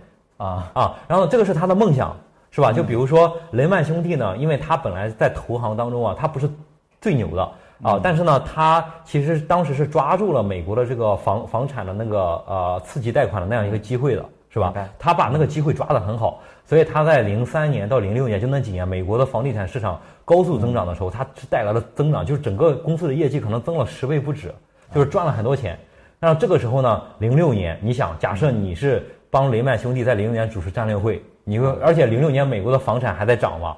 这个时候呢，你会发现这个战略会一开始就是先每个人先开几瓶香槟庆祝我们过去一年。比如说第一个环节叫做一般战略会啊，第一个环节叫做啊战略回顾嘛，是吧？就回顾过去一年你做了什么，结果是什么，然后再论功行赏。这时候领导出来发话，哎呀什么什么那个啊什么这个人 Jackson，然后呢，那么大家。啊，是大家那个什么那个什么那个鼓励一下 Jackson，他过去一年为我们的业绩增了很大的贡献。有请销售负责人 Jackson 起来讲话，然后说，哎，过去一年承蒙领导的厚爱，然后然后呢，好领了那个奖，然后呢，然后评完了奖，然后呢，接着第二个环节是说我们明年的战略是什么啊？接着就说呢，那个呃，我们的目标是成为全球最大的投行。然后我们的目标是怎么怎么样？然后定完了之后呢？那我未来一年要什么呢？然后呢，叫做我们要增长市市场份额，要扩大速度，是吧？嗯嗯。所以你会发现呢，接着假设啊，我假设一个情况，但是我没参加过啊，那时候我还 在上初中。然后呢，那个 对，然后呢，然后呢，啊，然后就开完战略会了，然后叫皆大欢喜，然后呢，开个香槟庆祝一下啊啊！但是什么问题也没有解决，就是说它更多的是基于你的目标是什么，你的理想是什么，然后倒推我做哪几件事儿。然后呢？所以他的目标是提升市场份额，嗯，他的目标是超过领对手，嗯，然后呢，倒推我要做哪件事情？什么销售负责人，什么风控负责人，啊，什么说各个部门的负责人，然后呃，领了自己的那个土度，然后领完了之后，每个人完成了一个承诺，军令状下完，战略会就开完了嘛，啊，但是你结果发现呢，他当时的这个战略是不符合他当时的现状的，啊。啊，因为他没有真正的去实事求是的去理解他的现状，就是说，所以呢。当做战略的时候，经常要先问的第一个问题叫做 What's the problem？就现在最重要的问题是什么？现在最重要的挑战是什么？嗯啊，一定要足够理解现状。What's the problem？啊，就是说，啊，所以呢，当时你如果分析现状，他当时的关键的瓶颈和关键的问题是什么？当然这个时候马后炮了，你就会发现他的。呃，就大量的这个它的这个次级贷款的占比太高了，所以呢，它当时的企业的关键问题是风险问题，并不是规模问题。嗯，所以呢，所以呢，从正确的战略的角度，他应该为用未来一两年呢去着手解决风险问题，而不是进一步着手去解又想扩大规模问题嘛。啊，所以呢，他就他没有去真正去符合他的现状。嗯啊，在这里呢，就是说，Water Problem 这个事情也对我影响很大，也是我的老师，啊，当时当时宁老师给我推荐的一个一个电影，就是啊，我我也推荐给大家有一个叫呃点球成金，Moneyball，对 Moneyball 啊啊，你会发现呢，在那个棒球队转型的时候呢，嗯。啊，就是非常典型的一个战略会嘛。就是无数的球探都提了建议，哎，我们要引入谁谁谁，我们要引入谁谁谁，但他那个总经理就拍一下桌子，啊，这个也是我觉得在战略会当中呢，需要有一个人做这件事情，嗯，拍下桌子，要每个人停，然后他又说 What's the problem？就问题是什么？要问每个人，嗯，他都说 No，哦，所以呢，就是要带大家回到一个基准点，嗯，正视你的问题，嗯，理解非常客观的理解现状。包括我在做战略顾问的行呃过程当中呢，我做的最多的一件事情就是带老板怎么样去啊亲临一线去看客户的场景。啊。啊，就是要看用户是怎么用你的产品的，供给是怎么看你的，广告主怎么看你的，嗯，就是说一定是要因为战略作为一个战略要花最多最多的时间，一定要足够理解现状，而不是在自己的大脑当中歪歪。幻想一套现状，啊，你会发现你幻想的东西和实际有非常大的区别。然后你基于你幻想的东西设计一套路径，发现都是不符合的，就是往往来自于你的幻想、妄想、妄念。对你说的这个认清现实啊，就是我我还是有挺挺有感触的，因为去年的时候，就是我们从。呃，就我们公司啊，我们公司从一九年、二零年、二一年，嗯，就是每年都是翻一番嘛。对，呃，包括人数也会翻一番。嗯，那其实去年我突然其实想过一个问题，嗯，就假设就比如说我们这个公司才呃不到三十个人吧，嗯，但是如果他按照他每年翻一番的话，他其实假设明年到了六十个人，嗯，其实有一半的员工他的资历不超过一年。哦，对，那他其实一个有一个非常大的问题是什么？因为咨询公司非常非常的依赖人，没有老兵带新兵。对，就他没有他咨询公司有非常多的，他全是靠人来做出来的。嗯。但是你会发现说，总共这家公司才五六十个人，有一半的有三十个人就工作经验不到一年。哦。对，就这个公司就会很就没有人带他。对，就很成问题。哦。所以说，我去年的时候我就在想过这个问题，说我们要。还是要把这个步伐放慢，对，让这个让这个公司成长的速度变慢，对。对，这个其实可能就是，当然我不能证明说我这个是对的，但是，但是如果就是如果说我们就持续这么去涨的话，它确实是总会遇到一个一个很大的一个瓶颈的这样的一个问题。对，是的，我记得你刚刚成立公司的时候，那个点就挺打动我的。我记得大概是一七年嘛，然后。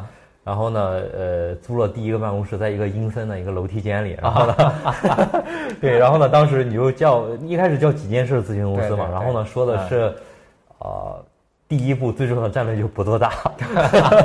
对对对，你就说，哎，短期内迅速做大是，就虽然是每个人的梦想，但是是不符合咨询行业的规律和特点的。对对啊，因为这一点是我觉得实事求是，这一点是。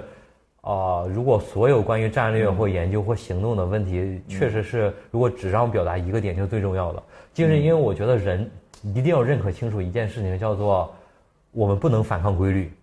对，认，而且呢，就是经常是，我我觉得绝大部分人，尤其是越成功的人，他往往就会对自己的认知会出现偏差。对，因为他觉得自己成功了很久嘛。对对，但是。就比如说，我们这个公司也不算很成功啊。就是我只是去讲这个事儿。就第一个，我认识到说我们公司有太多的新人。嗯。呃，第二个是，那我还会遇到问的一个问题：假设说小马送这个人突然消失了，那这家公司能不能活下去？我我的我的大概率是活不下去，对，所以你要认清这两个现实，你就会非常恐惧啊，对，就是首先你得先让自己，先让小马松这个人现在活下去，是吧？所以在锻炼的关键就是锻炼身体，再加上控制饮食，对，控制饮食，健康的健康的生成长，可能你还得搞五年之后，这家公司可能离开你，它能够勉强活下去，你可能搞到十年之后，这家公司能够离开你啊，对，它能够活下去。对，所以说，哎呀，我至少要保持十年的健康的体身体啊。是，对，嗯，哎，那那我就说一个私人的话题啊，就是，呃，因为呃，战略既是一个个人呃，既是企业的，也是个人的嘛。嗯。就你当初有没有为自己制定一个战略？而且这个你觉得这个战略执行情况是什么样子的？为自己实现的战略，就是你你个人应该也是会有一个战略吧？我不，你要方便谈就谈，不方便谈我就不谈啊。我想想啊，啊，我印象中比较明显的一个制定的战略，我随便举个例子啊，就比如说我一八年的时候，当时从百度离职嘛，啊，然后呢，我给自己制定一个战略呢，就是叫做，啊呃，用什么话我忘记讲了，就是当时其实我请教了一位老师，呃，其实是曾明教授，对我的帮助很大。啊，然后他跟我讲过，他讲分享过一句话，叫做“啊，慢就是快，快就是慢。”嗯，啊，所以呢，我给自己的制当时制定的战略呢，其实最重要就是一个字，就是慢。啊啊，就是说，因为呢，我自己相对来说是成名比较早，然后呢，在早期的时候呢，靠一些呃小的方面的聪明才智，迅速得到了很多人的关注。但是实际上，我自己在啊很多是呃企业管理，包括复杂的各种。啊，业务经营啊，或很多方面还是缺乏积累的。啊。啊，所以呢，当我想快速、更快速的成名，去证明我自己啊，证明我是一个证明你做能做的更好，对对对，证明我能做更好，以及证明我是一个呃更牛的专家的时候呢，我就发现我的动作是会变形的。啊。啊，然后呢，然后呢，所以呢，我我，但是呢，我就天生还有这样的动力嘛，是吧？啊。因为因为那个时候，比如说很多新闻媒体还会报道我，然后呢，我对。就会觉得那个更有证明自己的那个动力，是吧？就 对对，所以呢，我我给自己制定了最重要的目标，就是一定要降速慢下来。啊，就是我要重新积累，进入积累的环节，就是一个个去啊、包括在我所中间，不论是我在做投资工作，还是在做那个啊呃像现在的做战略顾问的工作当中呢，嗯，呃，怎么样去呃从一个个小事做起，是吧？就比如说到底怎么做一个研究，啊这个研究该怎么跟别人分享，嗯啊，然后呢，这个研究怎么样能帮到一个什么样的研究能帮到一个企业，怎么样带研究团队，啊，研究团队该怎么分工，研究团队该怎么成长，呃，如何根据不同的情况去做一些不同的研究，就是就是呃，然后呢，如何在复杂的局面之下呢，找到研究的切入点，是吧？嗯，就是又重新开始积累，但是这个点呢，确实是让我觉得有点啊、一开始不是那么容易接受的。就也是很不适应，因为你对你你享受了快速非常快的成名嘛，是吧？啊对。是的，对，这个这个跟我的过去的经历其实也有一些类似，对，对，因为我在就是有一个往下压的一个过程。对，就是我在我我我没有你那么成名哈，就是我在呃一家华为公司的时候，嗯。我是从一个初级文案升到助理创意总监，我就是每半年升一级，每半年升一级，每半哦年，升飞速升级。对，就飞速升级的时候，嗯，就你以为这是个常态，就你老觉得说我应该立刻再过半年就应该升到创意总监是吧？再再过半年就应该升到这个创意群总监 是吧？就就你因为你马上就是奥美 CEO 对对了对，就是你感觉要过几年成了奥美全大中华区什么创意总监了，对但这个是不太可能的。但是呢，就是你你就会度过一个漫长的这个适应期，你你可能要忍受三到五年不升职的那样的一个对，因为你提前把这些职都升完了嘛，对，那个时候就就确实是会非常难受。嗯。嗯，对，是的，就是所以呢，就是审时度势，按照自己，其实还是回到一个简单的问题，就是说回到自己，嗯。呃的核心价值，就是回到回归到核心价值，以及呢。啊、按照那个当时的情景去办事嘛。嗯你比如说，如果有有成功的条件就去成功，啊没有成功的条件就去积累，是吧？就是说按照那个遇到的条件，你比如说你现在、假设你现在一个人出来做一个投资基金，你会发现，啊哎，就不太容易成功嘛，是吧？这是有有可能嘛？就是说他他是说，不是你能力很强就一定具备你在任何时间成功的条件，是上天要给条件嘛？所以按照呃，一个是回到自己的核心价值和自己想做要做的事情，啊、还有呢，怎么样理解环境、理解规律，嗯，按照那个规律去做，而不是说我硬要怎么怎么样，执念是特别害人的。对，嗯，所以就实事求是非常重要。是的，嗯啊这个就像就像比如说工号是吧？就是，呃，我觉得像我这样的人，其实就是还是晚成名的，但是呢，工号就是给了我这种善于写作的人一些机会。嗯，对，如果你如果他实在没有给你这个机会，那你就只能等待，要么你选择另外一种方另外一种方式嘛，是吧？嗯。对，那假设啊，就是假设我就是一个刚毕业没几年的一个新人，我将来就想成为一个优秀的咨询顾问，你觉得你会给他一些什么样的建议呢？哦，我想想啊，嗯。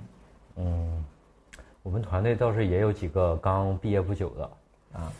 嗯，啊，我也想想到哪说到哪啊，没事儿没事儿，咱们这个这个第一个点 是不是新闻联播，对对对，我觉得第一个点是找到问题，啊就是说你一定要找到，要么是一个给你提问题的人，嗯。啊，以及呢你要去解的那个题，啊，这是我认为最重要、最重要、最重要的。就是你又发现，啊，咨询顾问大多数要么是你的客户成就的，但是一开始你可能是一个研究助理，那是你的你的老师或你的 mentor，或者是说你的直线上级给你提供的。嗯那你的上级对你的价值或客户对你的价值就是给你提问题。嗯啊，就是说啊，因为咨询顾问毕竟是 to B 的，嗯啊，你会发现所有 to B 的商业模式当中呢，跑出来的最优秀的就是要求最苛刻的那些，嗯你要做那种要求很苛刻的客户嘛，是吧？啊对，就是说，我记得有一次在你的年会上，我还讲过这个故事。你就说，我当时说，中国服装领域最大的企业是深州国际，对啊，他就他是一个服装的供应链企业，他就做的非常好，他做的衣服的效率别人是做不到的。嗯，你翻他的客户了，你会发现他的客户是优衣库和苹果啊。啊，优衣库是哦，我认为在低中中低价的公司当中，对做工要求最高的，连之一都没有。啊。你会发现，如果你买一条两百块钱的牛仔裤，你买别的品牌了，你发现这个是有线头的。啊。你买最便宜的优衣库的牛仔裤，连线头都没有。啊，就是它是对做工的要求是非常高的。那你服务好这样的客户，他给你提出这么严苛的问题，你去解决了，那你的成长就会很大。啊。啊。所以呢，就是说找到啊，所以呢，其实靠感觉嘛，你可能有缘分能碰到一些人，比如说面试的时候进入不佳的公司，他可能是甲方公司的战略分析部，啊啊，乙方的咨询公司啊，然后呢，你一定要找到那个给你提问题的人啊。啊，然后呢，或者是说呢，如果你是个独立做研究啊，那要找到你要研究的那个问题。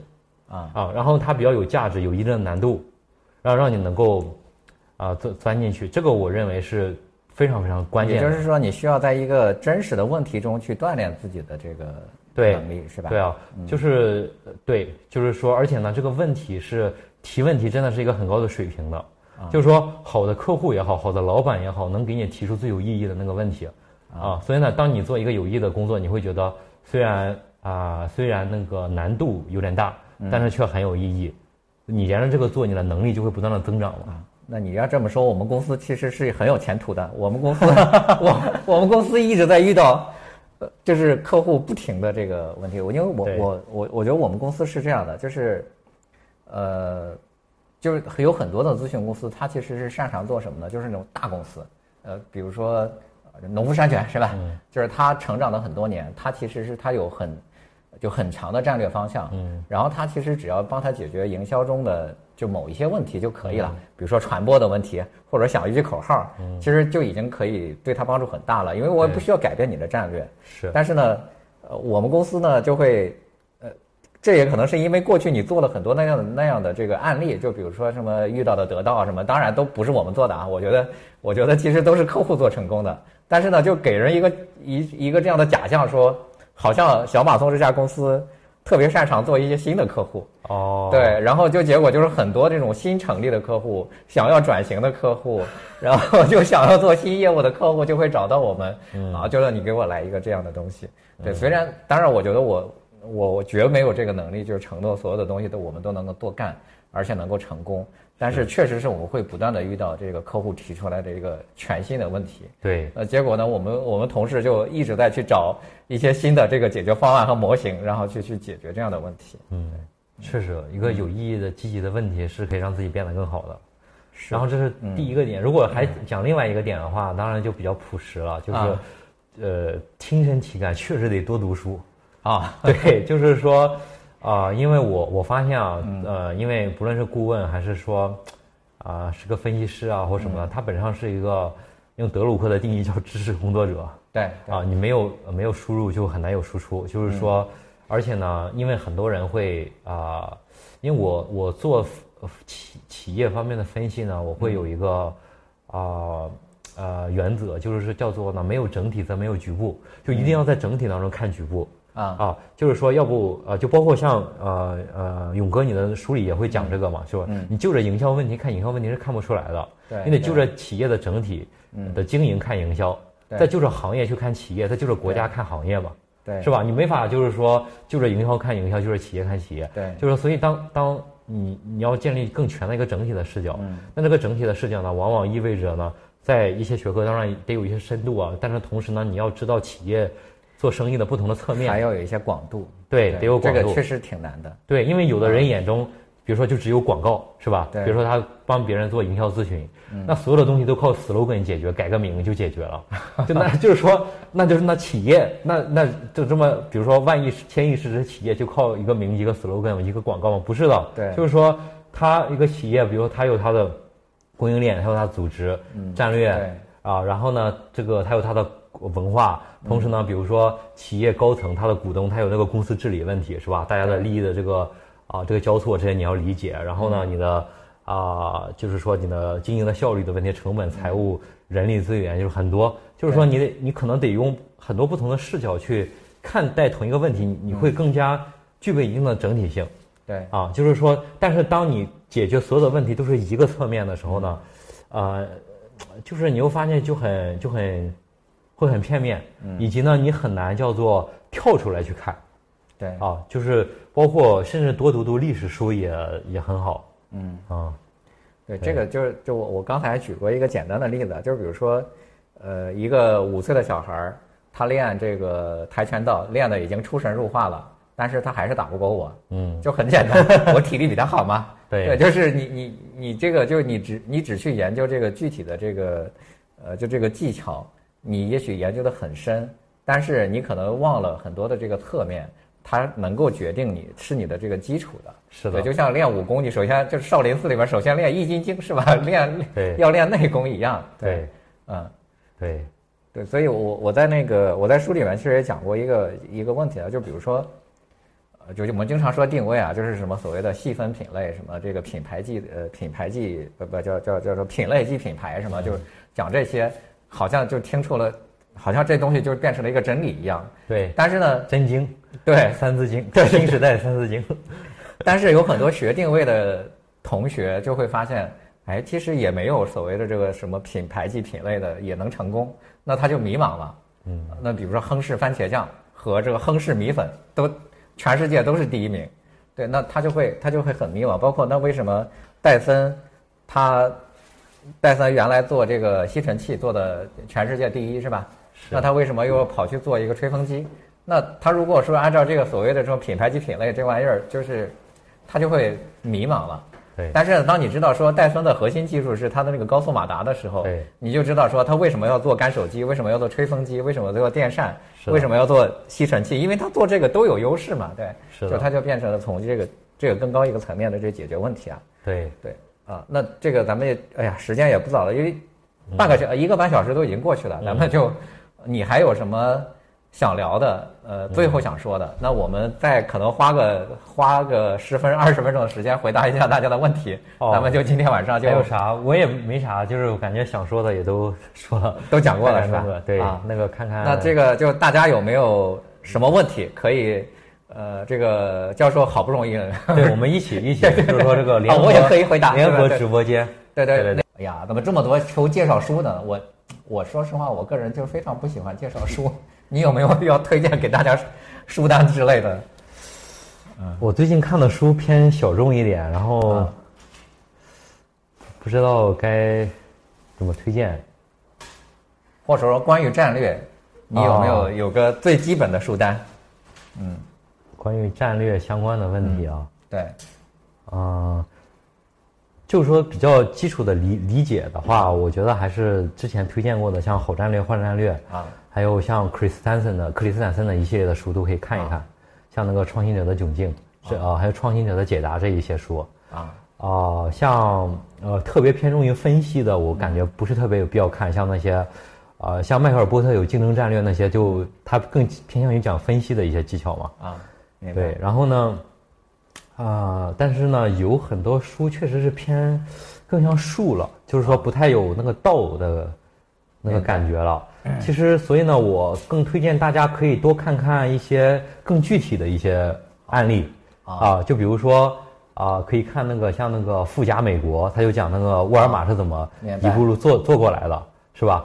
然后呢，那个还有像那个 Lululemon 啊，好像也写了一本什么什么书啊，我名字我给忘了。然后可以搜一下，嗯啊，还有那个耐克不是写过写狗吗？对，是吧？然后呢，那个啊，像啊亚马逊，亚马逊有那个，这都是案例型的。对，可可以搜一下，就是像我的一个老师出过一个亚马逊的编年史啊啊，所以因为我觉得就是说，一方面看一点理论，嗯，但是呢，呃，看理论的比重不不能够特别多，因为很容易变成啊，就是说。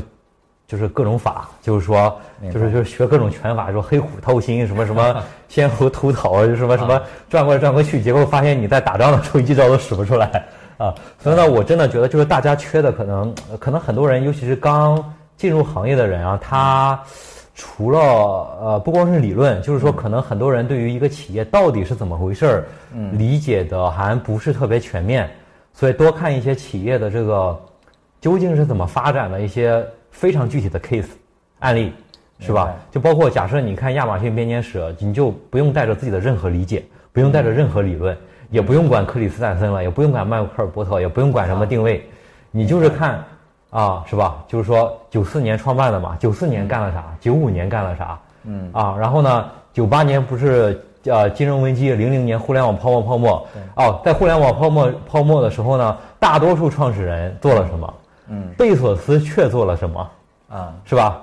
然后呢，就是你你就每一步去看，然后呢，你可能以及常读常新嘛，就是说你今年、明年、后年，当你随着你的成长，你能读出一些不同的东西，啊，所以呢，我是如果硬要推荐的话，我更推荐大家多读读历史，读历史。啊，一定要看商业史，包括商业史啊，还还有一些国家史啊什么的都可以看一看，嗯，一定要知道，因为我们现在看到的企业是个侧面啊，就比如说你看今天的啊亚马逊。啊，今天的腾讯是吧？今天的茅台，它都是侧面，对啊，就是说，呃，是一定要看怎么一路路走过来的细节。就是说，就跟 AI 机器学呃 AI 一样，你都先灌数据进来嘛。对，因为十年前、二十年前的腾讯和现在是完全不一样的。对，不能用现在的这个东西去推测它过去的这个。对啊，所以你要回到你自己，比如说你带入到零零年亚马逊。你是亚马逊的一个 VP，你是亚马逊，你是贝佐斯，你在那个时候你会做什么样的选择决定啊？啊，去去模拟一下，然后当然更多的是靠实践了，啊啊，就是说，但是呢，就是说，当你是呃要做一些知识积累的话，嗯。啊，我还是比较推荐多看一些这些呃偏商业历史比较客观的这些东西的。啊。啊，还是那个实事求是嘛。明白，嗯，就是我我我个人的感觉啊，就是呃。你看书好像确实是比一般人对这本书的理解的更加的深刻和透彻啊？有吗？对对，我这这这这个当然哈，就是因为我确实是见过，包括我自己，我自己在也在二十年前啊，就是我们上学的时候，我也去读过什么营销管理啊，什么竞争战略什么那些，说实话，那个时候我却没怎么看懂啊。那个是因为我后来又经历了很多的这个呃。真实的工作和案例，然后我们去经历了商业的这样一些事实的时候，我才又回头看，我才会看懂了很多像波特写的书啊什么的那些。我有很多时候早年确实我也没看，你也没看懂，对对是是是。那那就关于这个学习和读书这样的一块，就是这样的，就在这方面，你有什么建议没有给大家？啊，除了要看什么书之外，最重要的就是，嗯嗯，像啊信愿行嘛。就是说，相信、愿意、行动，是吧？愿愿就是说产生愿景，就是说你先相信，产生愿景，然后产生行动嘛。啊，就是说，因为啊，嗯，就是你因为看书，以很多人只学了一些概念，他没有变成他的理念，啊，然后呢，那个它中间关键的区别是你行不行动啊？就是说，啊，就是就是真修实练，而不是说，就是就说嘛，就是说长期主义怎么怎么样哈。那你说长期主义，那你为什么啊？你为了证明自己，你还要啊？就是为了证明自己，给老板赶的那个报告是那样写的，是吧？啊，你你为什么没有敢直面你的老板呢？嗯，是吧？就是说你你最简单的是你，呃，就是说当你看那本书的时候，你究竟信不信？对，信还是不信？信的话，愿不愿意？愿意了之后行不行动？啊，呃，我我还是觉得就是说信愿行是关键。对，我发现确实有很多是这样的人啊，就是我看他的朋友圈，我觉得就他感觉是一个完美人设，是吧？或者说，就是他喊出的很多口号，呃，就是讲的很多理念，你觉得都很好。对，但是在他，那他真那时候概念，不是理念。在他真正做的时候，他完全不会按照这一套东西去做。是的。那这个就非常的，这这个就非常的就是就糟糕。对对，就是你看到的东西，你说的东西，你自己不信。是的。对，所以说最好不要去看自己不相信的那些东西。对，就是你自己不会做的东西。是的，是的，我也特别赞同。对，就你，就是说你看的原因就是你相信，你愿意去行动，它是一个行动的辅助，不是，就是当然看小说另说啊，就是说我是说那个看知识性的书籍，就核心是信愿行嘛。啊，嗯。嗯，我们也差不多了，行，对，就是也快两个小时了，这个咱们也不能把，对，下次我也开个视频号，可以用连麦的形式，对，就是 对，如果大家真的有有这个，因为因为你也在做短视频嘛，是吧？你你在从事这个行业嘛，对，那个也亲身体感一下这个这个真的直播这这这种。感觉直播还可以。对，那就改天我再跟你连个麦，对对对咱们再找一个话题打可以聊 PK 一聊。对对对。对，我们这个讲了一个多小时都没有推销书啊。对对对，最后三二一 上链接。好了，已经上链接了，行，咱们那个那个再见再见再见，嗯，再见再见，拜拜。嗯，好。